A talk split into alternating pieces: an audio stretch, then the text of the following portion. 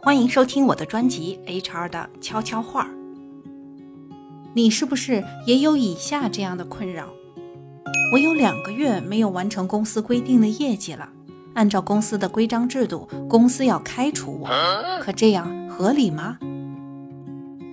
面试的时候，我到底应该怎么介绍自己才能凸显我的优势呢？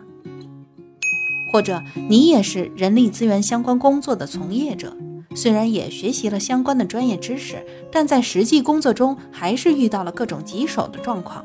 比如有员工在提交书面辞呈满一个月后就不来上班了，老板却不肯放人，原因是他没有把工作交接清楚，最后竟然要闹到仲裁的地步。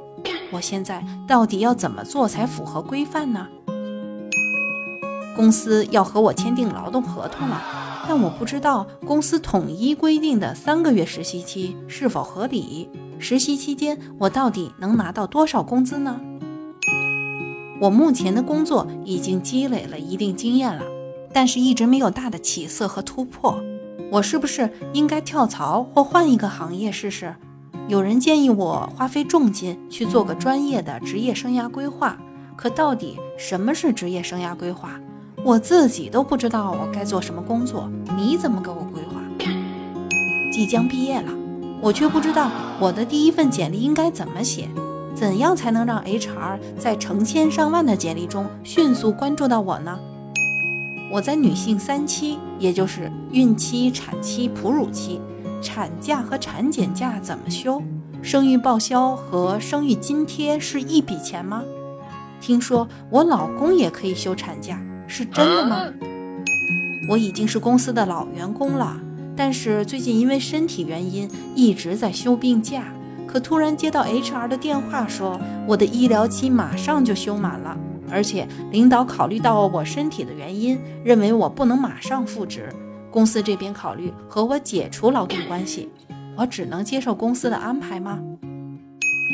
作为名副其实的社畜，平时加班很多，可公司一直只给我们安排一部分加班工时的调休，没有加班工资。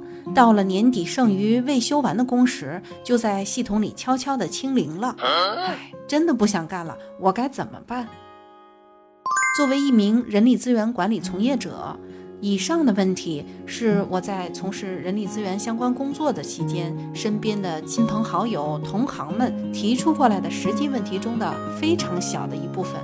如今得以有时间把这些问题汇总起来，结合相关的实际案例和法条，在这个专辑中悄悄告诉你。每集五分钟，干货满满。如果你也喜欢的话，欢迎你给我点赞或评论，也可以发私信给我。我是小龙女的龙，欢迎你关注我或订阅我的专辑。